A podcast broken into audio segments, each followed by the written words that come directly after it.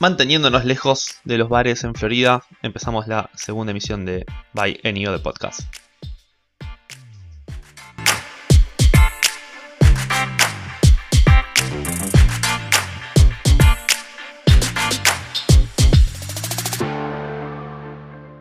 Bienvenidos de nuevo en este segundo, como acabo de decir, el segundo episodio de By Any Other Podcast.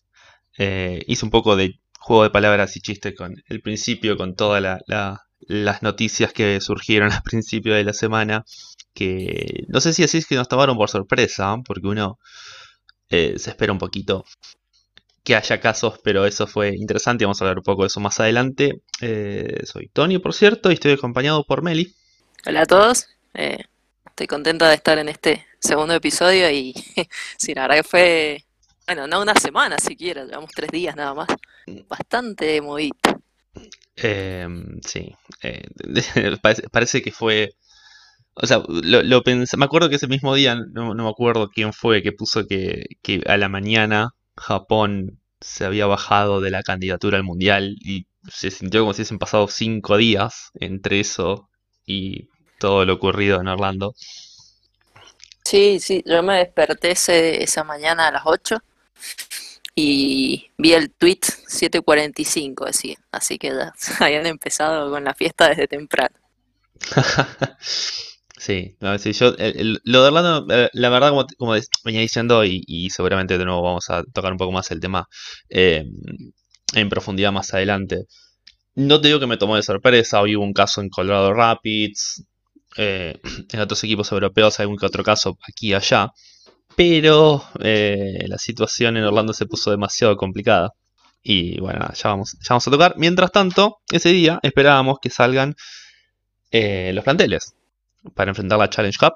Vamos a empezar hablando con eso. No sé qué primeras sensaciones ya te da eh, la lista que entregó Parsons. En mi caso, em, tengo muchas ganas de ver al equipo porque después de esta off-season, la pretemporada, no podemos decir movida realmente, pero sí que nos dejaron bastante vacío el equipo y hubo que empezar a llenar ahí. Me digo que estoy un poco entusiasmada, si se quiere, para ver qué va a lograr este plantel bastante joven, teniendo en cuenta de que Portland era uno de los planteles con mayor promedio de edad. Ahora esto cambia bastante y bueno, una de las cosas importantes para este torneo, como dijimos el podcast pasado, va a ser estado físico y qué mejor que tener chicas de jugadoras de 21, 22 años corriendo, ¿cierto? Eh, creo que eso va a ayudar bastante al equipo.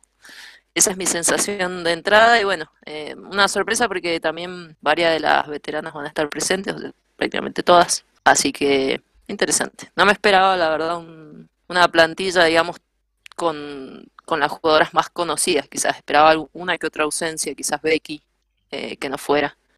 Y, bueno, bien, bien, bien. No sé, no, eh, habrá que ver, obviamente.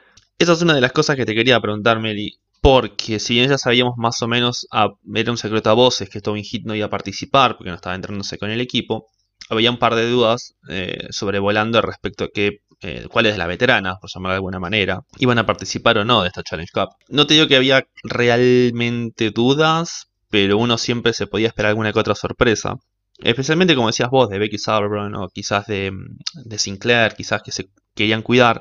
Recordemos que este torneo eh, va a ser durante un mes, eh, más allá de que ahora hay un rival menos, va, a ser muy duro físicamente, va a ser sobre superficie artificial, eh, que no se, va, no se va a reemplazar ni nada por el estilo, van a jugar todos los partidos prácticamente en la misma cancha, así que eso va a ser muy complicado físicamente para las jugadoras. Pero pues, empecemos por la ausencia, que es Tobin Heat. De nuevo, no era algo que nos sorprendiera, llegado el, martes. Así hubiese sido el lunes o el martes, no, no iba a sorprender. Pero, ¿vos crees que mentalmente puede hacerle algo al equipo? ¿O pensás que lo pueden sobreponer teniendo en cuenta que muchas de las jugadoras son, son nuevas, se incorporaron ahora y por llamarlo mal y pronto no conocen a Tobin Heat como compañero. Eh, bueno, esa me parece una de las razones por las que el equipo me parece que no le va a extrañar tanto. Otra porque después del 2017, el año que prácticamente no jugó, sino los dos últimos partidos de la temporada regular y después playoffs, ahí el equipo la verdad que le costó mucho acostumbrarse a la ausencia de Heath en la cancha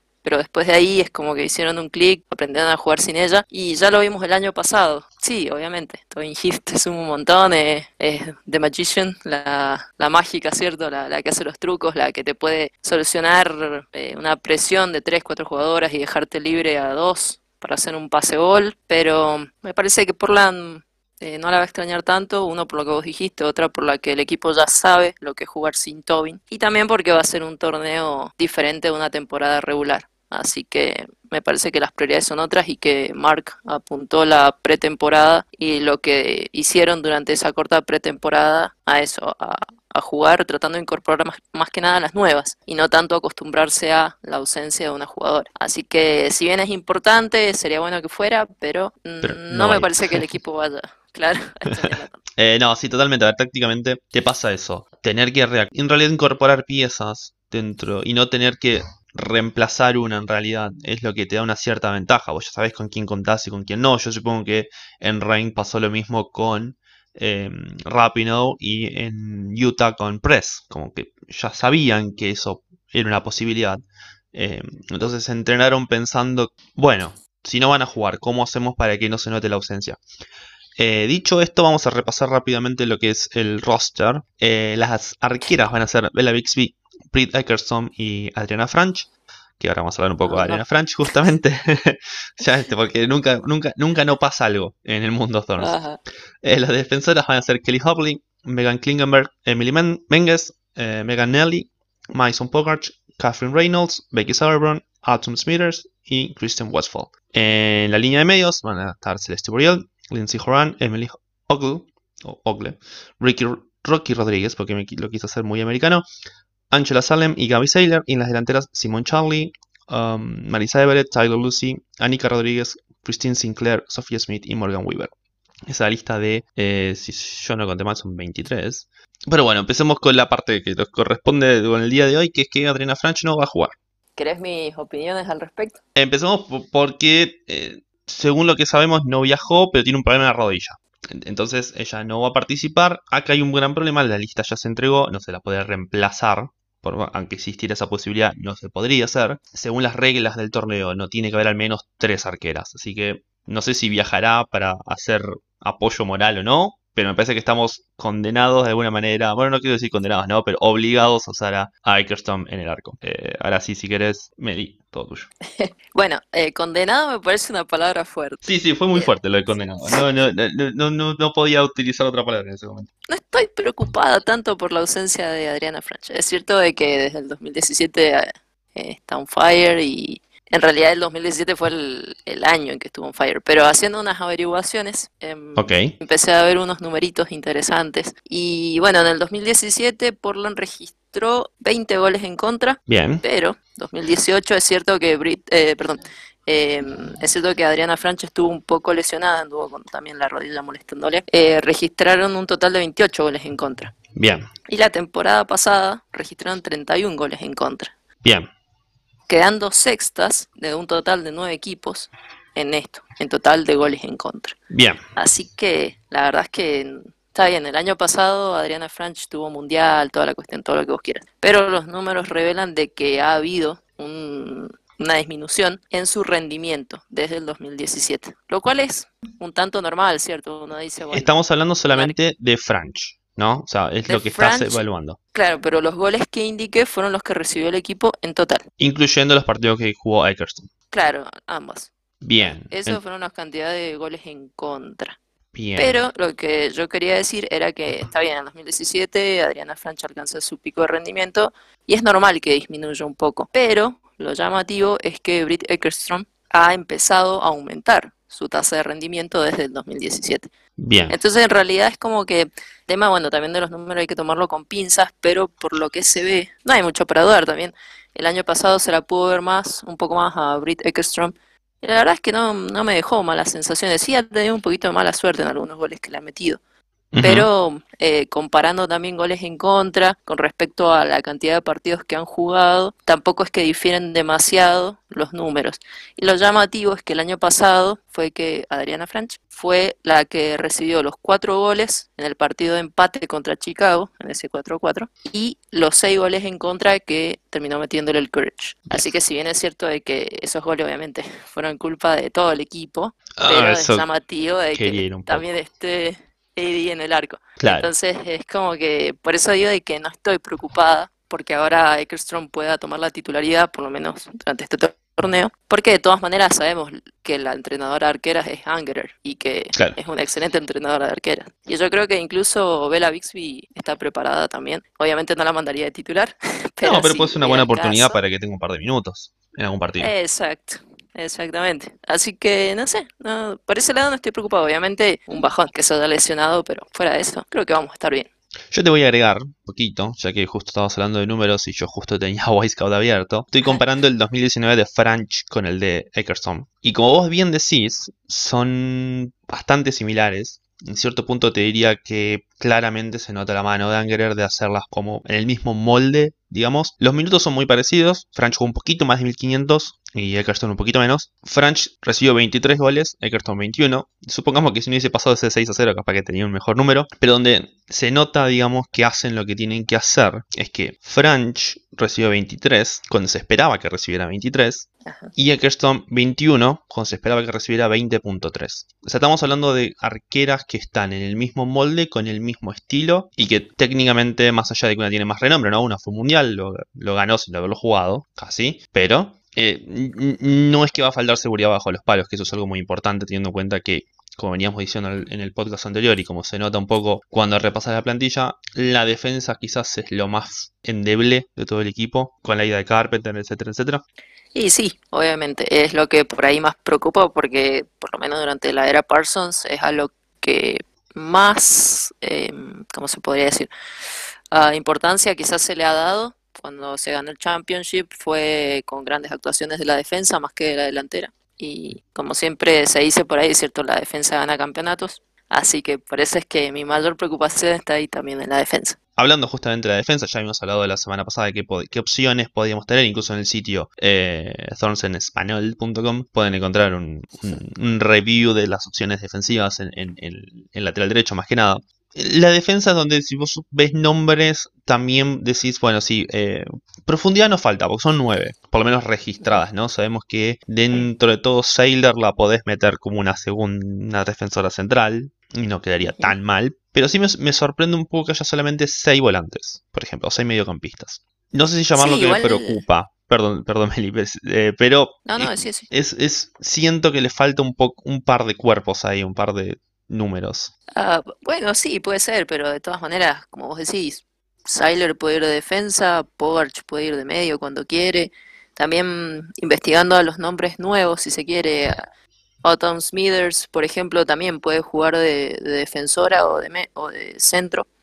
Eh, otra, la que también puede jugar de un poco de defensa, es eh, Angela Salem, que tiene una variedad de puestos durante toda su carrera.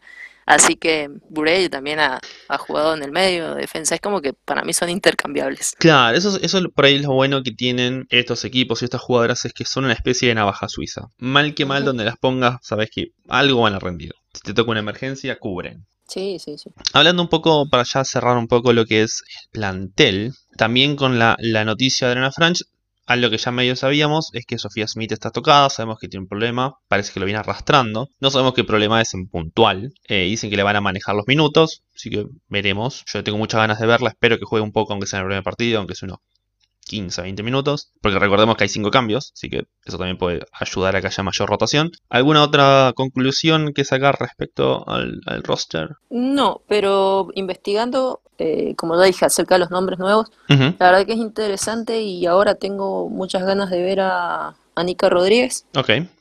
eh, una jugadora de UCLA de Los Ángeles, que ha jugado con, con Ashley Sánchez, ha jugado también con Jesse Fleming, que son nombres importantes, ¿cierto? Eh, y la verdad que ha tenido que sobrepasar lesiones, a pesar de que es muy joven, dos rupturas de ligamento, y aún así se ha recuperado y ha sido una, una gran delantera ahí en, en Los Ángeles, en su universidad. Así que por ahí, quién sabe, nos da una gran sorpresa. Y otra que quiero ver también es a Marisa Everett, porque Parsons había mencionado en una entrevista que había visto cosas muy interesantes de parte de ella. No dijo qué, pero eh, nos da para pensar un poco, ¿cierto? Ya el año pasado jugó muy poquito, pero lo poco que jugó, jugó bien. Así que bueno, por ahí. Eh, justo que nombrabas a Nika Rodríguez, que veo que tuvo seis asistencias en eh, su última temporada con la, con la universidad. Una cosa que a mí me gustaría, creo que son las preguntas que me surgen a la hora de ver eh, el plantel, es obviamente la disposición táctica. Yo veo este plantel y yo no veo amplitud en la cancha, que es justamente lo que te va a Tommy Heat. Tommy Heat empieza a moverse de derecha a izquierda y te da opciones por fuera. No es que no veo en realidad las opciones, sino como que ninguna es tan convincente, lo cual es lógico. estoy comparando, la, estoy viendo la vara muy alta, ¿no? Con Tommy Hit. Pero si ves las que serían los tres nombres más pesados, eh, o cuatro nombres más pesados en la delantera, que son Smith, Weaver, eh, Sinclair y, Lucy, uno se pregunta, ¿cómo juegas por fuera? Y la otra pregunta que a mí me surge es, o que, o, que, en realidad me llama la atención, es la insistencia, por lo menos en lo que lo tenemos en indicios, de Parsons en jugar con una doble 8 con eh, y Rodríguez. Ahí hay un tema con el tema defensivo, creo yo. Tratar de coordinar eh, quién va y quién sube y quién baja puede ser algo a acomodar durante los partidos, pero me genera mucha eh, intriga ver cómo funciona ese, ese tándem en la mitad de la cancha. sí, yo creo que la que va a subir indefectiblemente es Joran y Rodríguez se va a quedar. Eso es lo que ella mencionaba en el podcast pasado, de que ella se considera una jugadora mixta centro y ataque, ¿cierto? Pero, eh, como ella mencionó, se está acomodando a lo que le ha pedido Parsons. Por ahí lo que le ha pedido Parsons es que se vuelque más a la defensa. Vaya a saber. Vamos a verlo contra sí, por ahí, seguro. Por ahí no vemos una Rocky box to box sino más eh, fija y posicional. Puede ser interesante ver qué tal. ¿Y qué me decís del, tema del, como, como había dicho antes, del, de la amplitud? ¿Quién crees que puede jugar por afuera? O sea, Nika Rodríguez no creo que la vayan a poner titular, puede ser una opción. No, no. Pero ¿quién le puede dar amplitud al equipo? A mí me parece que Weaver, porque los videos que he visto de ella con highlights, no es que he visto demasiado tampoco, pero por lo que vi es como una jugadora muy suelta, lo que comparándola con Smith es como que Smith eh, está bien, es muy buena en espacios reducidos eh, y sabe definir muy bien, pero es como que Weaver, no sé, le tira una pelota y la tipa va corriendo y te la, te la persigue, eh, es muy viva también para ir a anticipar, o también para aprovechar errores. Eh, entonces es como que es muy rápida también. Es, muy diferente de Smith y lo bueno es que juegan por bandas diferentes. Así que me parece que si Smith estuviera bien, yo no creo que Person las pondría las dos de titular. ¿Ah, sí? Me parece que no. No, no las veo las dos de titulares porque las dos son muy nuevas y Parsons siempre quiere apoyarse como en alguien. Pero eh, Weaver me gusta mucho y, me parece que sí, le da amplitud al equipo porque es como que, o le decía anda por acá y bueno, dice, bueno, vamos por allá. O como que ve las oportunidades. En eso me parece muy, muy viva. Por eso personalmente me gustaría verla más a ella que a Smith. Eh, sí, sí. Yo, eh, digamos, si, si Smith estuviera sana, eh, o si llegara sana al sábado, yo sí jugaría con un, un con tres adelante, Sinclair un poco más atrás, aprovechando que Weaver puede jugar muy bien a, los espacios y Smith con la pelota en el pie. Siento que le daría muchas variantes adelante al equipo. Igual me preocuparía lo mismo, ¿no? Ver quién puede jugar bien por afuera y darle la amplitud, que eso también lo puede hacer una lateral derecha, que lo hacía muy bien Carpenter, pero bueno, no tenemos más a Carpenter. Entonces, es como que tapo un agujero y me sale otro por otro lado. Complica un poco, por ahí quizás me sorprenda y, veamos qué pasa. Eh, si te parece, vamos a cerrar la primera parte y vamos a pasar lo que es la Challenge Cup en sí mismo. No, se vayan a ningún lado, vamos a hacer un pequeño break y volvemos en un segundo con la segunda parte de By Any Other Podcast, episodio 2. Bienvenidos de vuelta a By Any Other Podcast. Hola Tony, está Meli del otro lado. Le queremos recordar que pueden encontrarnos en internet, en la página en thornsenespanol.com o pueden también encontrarnos en Twitter, PTFCS o PTFCES. Vamos a decirlo en español, ya que estamos hablando de en español, vamos a decirlo en español. Le queremos recordar, ya que estamos, empezamos con esta Challenge Cup a planear episodios extras. Así que si ustedes quieren tener acceso a esos episodios extras, van a tener que entrar a Patreon patreon.com diagonal Thorns en español, igual que en la página, sin .com, pues ya está en Patreon. Le vamos a dejar igual el link para que lo puedan ver en, Twitter. Ahí van a tener acceso, si son tan amables de, con su colaboración, de distintos eh, episodios extras que vamos a ir planeando, vamos a ir pensando. De buenas y primeras estamos eh, obviamente planeando pequeños resúmenes y opiniones después de los partidos Seguramente vamos a hablar un poco de la historia, sé que Meli sabe un montón de eso, así que vamos a hablar un poco de la historia, con un poco más en detalle y yendo punto por punto y no tanto en un episodio largo, sino a dividir la historia de Thorns, eh, quizás de las jugadoras, hay mucho que podemos hacer, ustedes si tienen ideas por favor eh, acérquenos en sus inquietudes y podemos trabajar en base a eso y darles el contenido que ustedes quieren, que es algo que nos importa mucho. Bueno, sábado, una y media de la tarde de Argentina. Y si la mente no me falla, sería. Bueno, de Uruguay también. Sería 12 30 Chile, Perú, eh, serían las 10 en México, 10 y media en México. Estoy, haciendo un poco de memoria muy fuerte en eso. Primer partido de la Challenge Cup contra North Carolina. Teniendo en cuenta la presentación del plantel de North Carolina, mucha gente piensa que ¿para qué jugar? ¿No? y porque dicen que hay que jugar. Nos obligan. Va a ser un partido muy difícil, eso lo sabemos. Sí, empezar así de entrada con los tapones de punta. Y, a ver, cuando pasó lo de Orlando era obvio que este partido no se iba a mover porque quiere, esto lo querían en tele. Esto quería que pase en la televisión, querían sangre. Bueno, a ver, vamos, vamos a, ahora sí tomarnos un poco más en serio la, previa. Venimos de un, año pasado donde el récord con North Carolina fue, por lo llamarlo de otra manera, un desastre. Salvo alguna que otra victoria dando vueltas, un 6 a 0. ¿Pensás que a Parsons le importa lo suficiente el partido como para decir, tengo el, orgullo herido y quiero ir a ganarlo? O va a decir, eh, bueno, no importa. No, eh, conociendo la mentalidad de Parsons, lo volátil que es a veces, yo creo que sí, la va a querer ir a ganar. Aparte, es como, a ver, si esto es formato de Copa Mundial, el primer partido es importante, entonces hay que ir a ganar. Ya después las fuerzas te pueden fallar, todo lo que vos quieras. El primero hay que ganar. Hay que buscarlo. Así que sí, y las jugadoras van a querer ganar. Porque, a ver, aparte de las nuevas, eh, tenemos muchas que tienen la sangre en el ojo. Me acuerdo que después del 6 a 0, ese con el que nos despedimos de Carolina el año pasado, todas dijeron que tenían una vergüenza encima de perderlo en casa. Así que nada, yo creo que van a querer salir a ganarlo. Obviamente eh, van a tratar de cuidar un poquito el físico en el caso del técnico. Va a querer cuidarle el físico a las jugadoras. Lo bueno es que hay cinco cambios, como vos mencionaste pero yo creo que sí, le importa. Vamos a hacer un repaso medio rápido de nuevo. Yo sé que lo hicimos en el podcast anterior, pero bueno, con esto de que Orlando no va a ser rival ahora, cambiamos de rival, vamos a tener como segundo rival a Chicago. Repasamos medio rápido, también cambio de fechas. El 27 de junio, o sea, este sábado jugamos contra eh, mañana, no, porque cuando el podcast salga va a ser viernes, así que mañana contra North Carolina. El miércoles primero contra Chicago. El eh, domingo 5 contra Washington Spirit. Y el lunes 13 contra el ahora denominado OL Rain. Rápidamente una, pequeña como eh, review de las reglas, porque eso también salió esta semana, y gracias a los vecinos por pegar el portazo. Pasando un poco por las reglas, el, hecho de que Orlando ya no participe hace que todos los equipos automáticamente ya estén en cuartos de final. Se, se habló un poquito de que podían hacer dos grupos, pero parece que eso no prosperó todos los equipos van a cuarto de final. Lo cual también creo que le quita un, poco de peso al partido y a todos los partidos. Que mm, siento que los primeros cuatro partidos van a ser muy experimentales porque no hay nada en juego. Eh, en realidad jugás para ver si no te cruzas con el primero eh, en el cruce en un cuarto de final.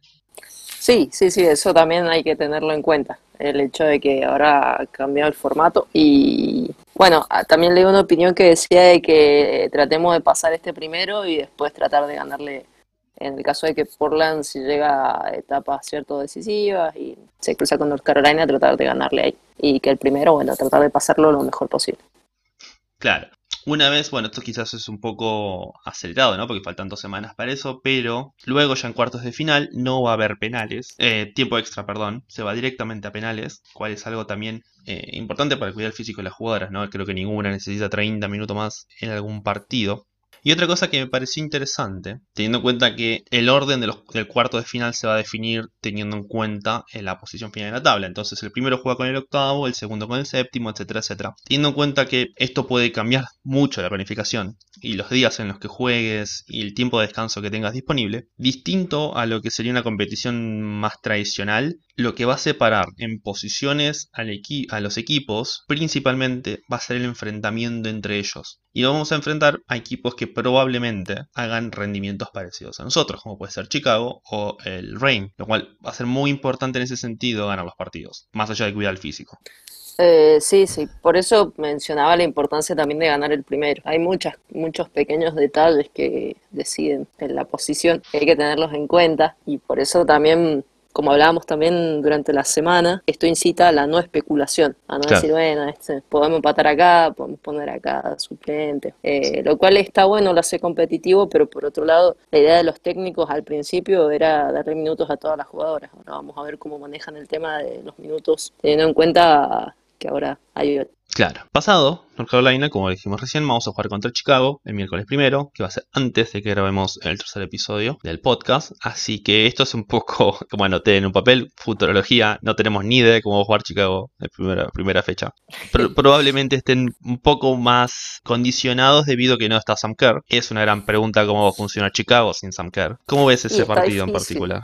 Em, lo veo parejo. Eh, si me preguntas en el 2019 decía nada, Parlan gana, por más de que Chicago tenga buen equipo, por el amadrinamiento, cierto que se sabía que en 2013 ahí Chicago había ganado una sola vez a Portland y ahí nunca más. Chicago rompe esa larga racha eh, en los playoffs, cuando más importaba, pero lo llamativo es que fue con un solo gol y el gol lo metió Kerr, que ese es el problema de Chicago. Tiene muy buenas jugadoras, pero por algún motivo su definición el tema de los goles es lo que le cuesta horrores.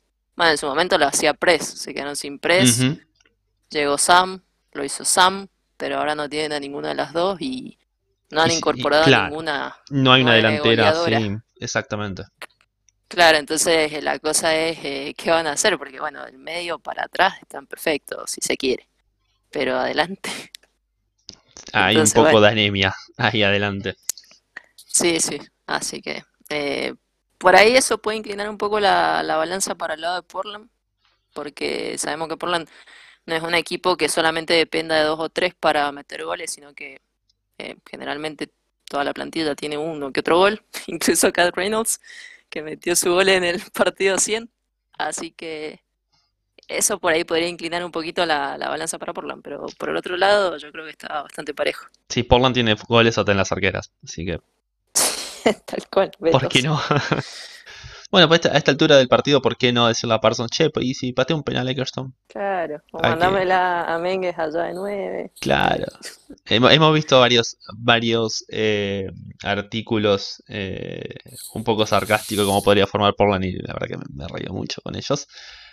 Bueno, esos serían los dos primeros partidos, que son los que podemos a priori hablar ahora.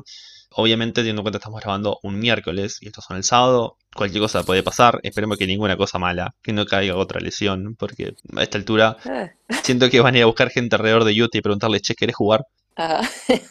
Porque ponete una máscara, decir que sos tal y vamos para adelante. ah, bueno, em, pueden sacar a Angerer del retiro y ahí tenés la eh, tercera arquera. Podrían. Eh, esta es una buena pregunta ahí.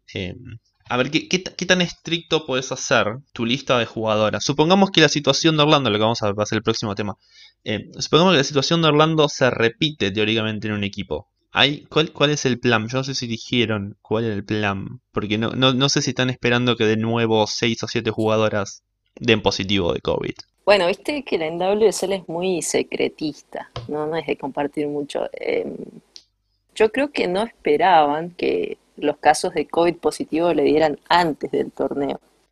Esto como que los tomó totalmente desprevenidos.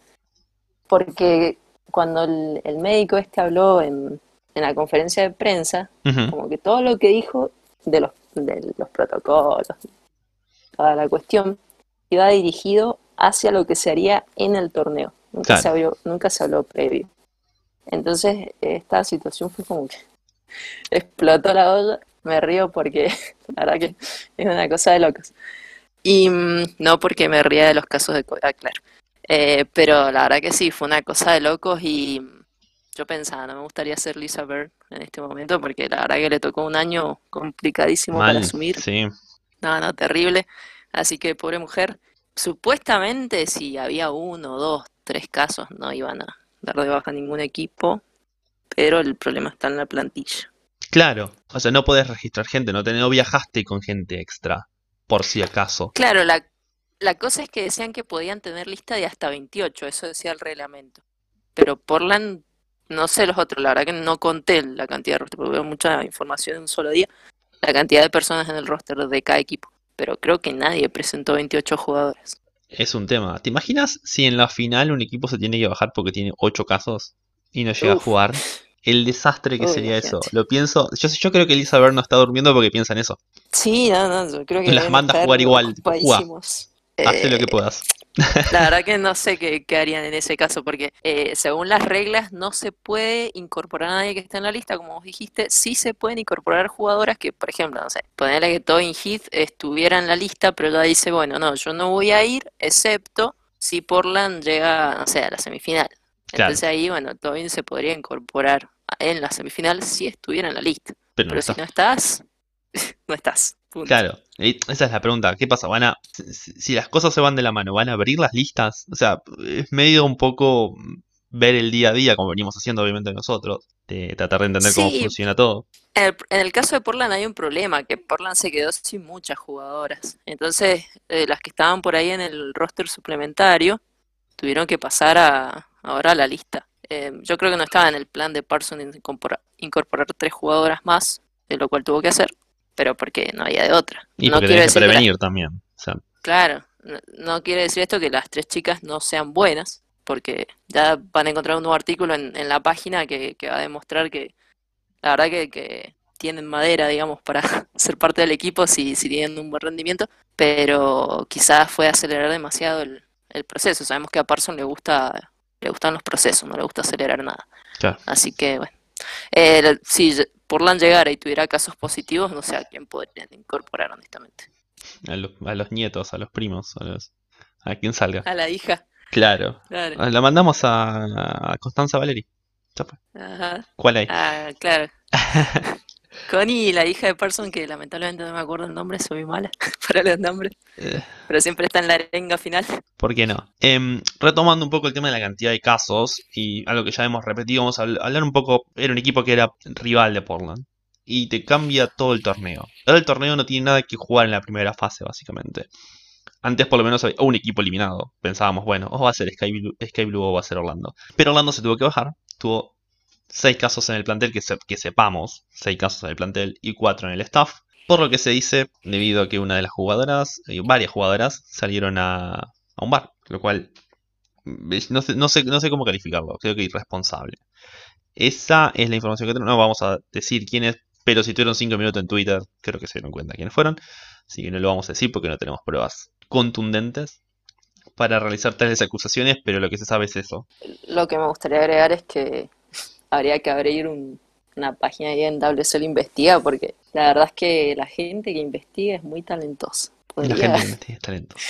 podría trabajar para el FBI y la CIA, la verdad que me dejaron sin palabras. Pero sí, sí. eh, bastante irresponsable. Y creo que, bueno, hasta el periódico local sacó la noticia, así que no, no creo que sea mentira. Tampoco Claro. es que nos corresponde a nosotros saber quiénes son ni nada, eso se entiende. Está perfecto, pero bueno. eh, Uno supone que se va a dar cuenta, porque Claro, eh, eventualmente si empezás a ver muy eh, dentro de dos tres meses eh, Orlando corta a alguien hace un trade uno va a sospechar sí, la, la cosa es que no sé si hasta trade. Bueno, yo soy muy creyente de darle segundas oportunidades a la gente, pero ay, te estás cargando con alguien que no sabes cómo actuar en tu equipo en años futuros y eso te puede complicar mucho.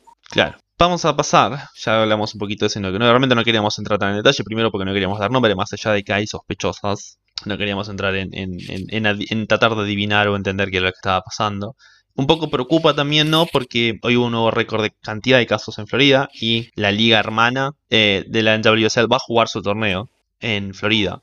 Que hay toda una gran pregunta ahí. Colorado Rapids tuvo hoy un, un caso positivo. No sabemos bien cómo va a terminar eso. Lo que sí sabemos es cómo va a terminar este podcast, que es con las preguntas que nos han hecho en Twitter. No fueron muchas. Queremos agradecer a todos los que nos siguen. Ya superamos los 100 follows, así que estamos muy contentos. Hubo una buena repercusión. Gracias. Muchas gracias, obviamente. Y la primera gran pregunta. Hay, hay muchas preguntas que se repiten, ¿no? De lo que estuvimos analizando hoy, así que vamos a hacer un poco de vuelo de pájaro como para cerrar puntos.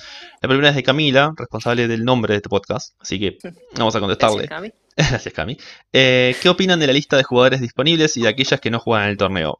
Un poco hablamos de eso. Hay recursos, hay variantes. Digamos que no juegan, solamente en hit. Eh, respetable la decisión. ¿Algo más? No, no, sí, por supuesto. Eh, tanto las que juegan como las que no, están en su derecho de decir que sí o que no, cada uno sabe. Pero bueno, hay fe, hay fe en el equipo. Tobin Hit Argentina, que debería estar acá hablando, pero no está. Eh, cuando lleguen a los 100 seguidores sortean la camiseta de Portland de Horan, ¿no? No, eso no va a pasar. Yo no la tengo igual, así que no sé, me parece que te Yo- están hablando a vos. Me están hablando a mí, pero no. Sí, sí. Eh, pasamos los 100 y no va a haber, no va a haber sorteo. Como puse en, en mi Twitter personal, creo que están tomando, yo sé que te da asco, pero están tomando, están tomando sopa de payaso por ahí. Igual, igual quiero aclarar de que obviamente cuando este sitio crezca más, porque recién estamos comenzando y toda la cuestión, sí, obviamente. Planeamos- Yo por lo menos quiero hacer uno que otro regalito, porque mm, yo también he ganado cosas de Portland cuando recién empezaba y era como que uh, una alegría Por terrible. supuesto. Así que quiero darle la misma alegría. Y sabiendo que acá, eh, en países latinos, es muy difícil conseguir, ¿cierto? La, la ropa de Portland, las camisetas. Así que estaría bueno el gesto. Obviamente, pero no algo mío. No, no, no. Y vamos, a anotar a Tommy Hit que no puede participar ahora. Portland Thorns Brasil, nuestra cuenta hermana del país vecino. Voy a contestar, vamos a contestar en español, porque la verdad que yo no sé portugués. Esto es una traducción muy, Ah, muy rudimentaria. Nos pregunta si piensa que pensamos que el equipo, que el, equi- vale, que el equipo va a hacer un buen torneo. Eh, qué pregunta difícil, en cierta forma. Porque, ¿cuál es el objetivo para determinar si es bueno o no el torneo? Sería la respuesta real. Si la respuesta es experimentar con jugadoras, entender en- de qué están hechas, eh, probar variantes tácticas, yo creo que el equipo, el torneo va a ser bueno, porque hay por lo menos cinco partidos para jugar, pues ya estamos en cuarto de final, para probar variantes, jugadoras, eh, distintos eh, movimientos tácticos. Respecto a resultados, yo creo que en la primera fase va por lo menos llegar a estar entre los cuatro primeros y, ¿por qué no semifinales? Después ya es como un poco difícil hacer una predicción. Ahora, no sé qué piensa Meli. Prácticamente lo mismo. Yo espero que en fase de grupo anden bien. Va, para mí va a ser bastante parejo, porque sabemos, bueno, todos los otros factores que ya hemos nombrado. Podemos esperar sorpresas, como no. Sí le tengo fe al equipo, por el hecho de que Parsons sabe manejar muy bien planteles jóvenes y me parece que amalgama muy bien los grupos. Eso es otra virtud que él tiene como entrenador. Am, y con respecto a qué tan lejos llegaría, tengo fe que podría llegar a, a semifinal, pero pongo mi ficha hasta cuarto, pero equivocar. no, no está siendo muy. O sea, ya estamos en cuarto. La verdad que no te estás arriesgando mucho, ¿eh? Si vos te, te- te mando a Las Vegas, venís sin plata. Porque. No, ya sé, pero, eh, a ver, puedes hacer una brillante grupo y pum, perdiste en cuarto, que como vos decís, ya estamos, sí, no hay problema, pero eh, del que pierde en cuarto se vuelve a la Obviamente. Obviamente. Y la última pregunta es de Nika Seneise. Sensaciones de la Challenge Cup con sensaciones en hashtag. Yo creo que las sensaciones las voy a empezar a tener el sábado. Eso de la una de la tarde, media hora antes de que empiece el partido, vea la formación, me quiera arrancar los pelos, etcétera, etcétera.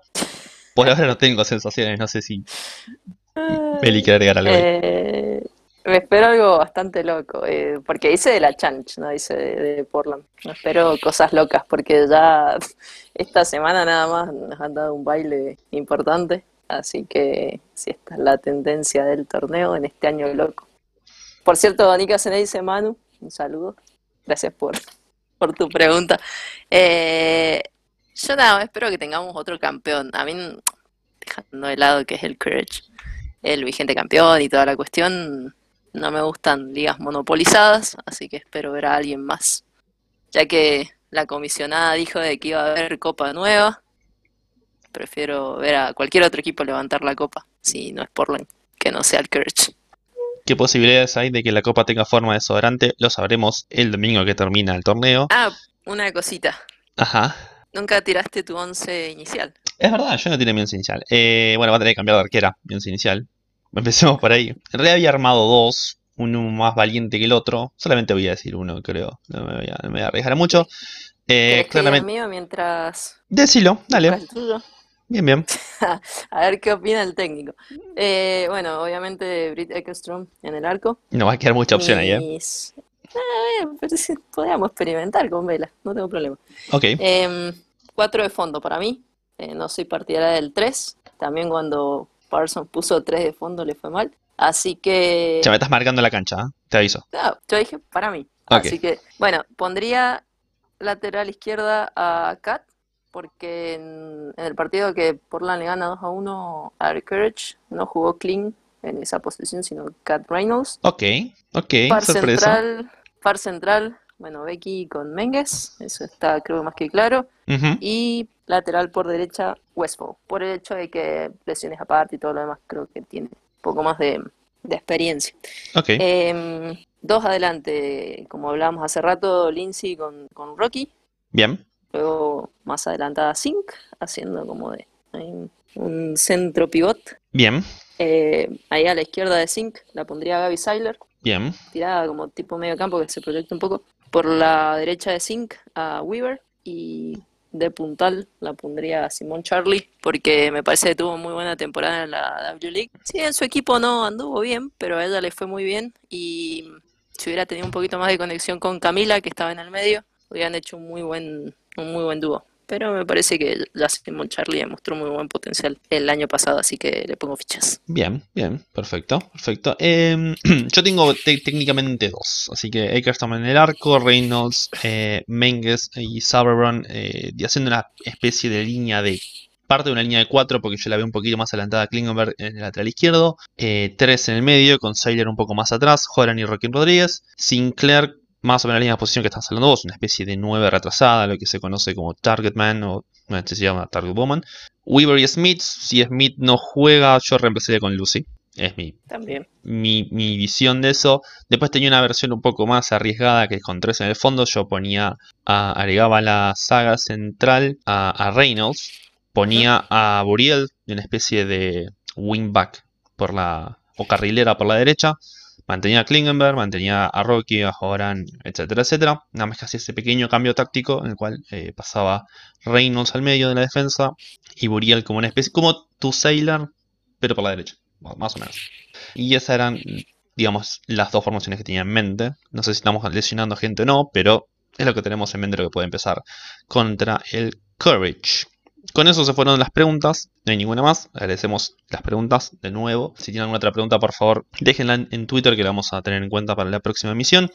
Les recuerdo que el sábado vamos a en la página van a poder encontrar la transmisión del partido entre North Carolina y Thorns, porque no- North Carolina está eh, sorteado como, como equipo local. Luego del partido vamos a grabar un, extra que ustedes van a poder tener acceso entrando a patreon.com barra Thorns en español con la N en lugar de la ñ. Vamos a estar contestando preguntas si ustedes están en Twitter, vamos a hacer un minuto a minuto, vamos a estar constantemente arriba de lo que pase durante, antes, durante y después del partido. Yo me voy a despedir, soy Tony, muchas gracias por escucharnos de nuevo, lo que ya nos escucharon, y muchas gracias por escucharnos los que re- recién se suman a este podcast. Dejo a Meli despedirse. Sí, no, lo mismo. Eh, muchas gracias por el aguante y cualquier cosa tenemos los mensajes abiertos para que manden sus preguntas o lo que quieran. Y será hasta la próxima. Muchas gracias.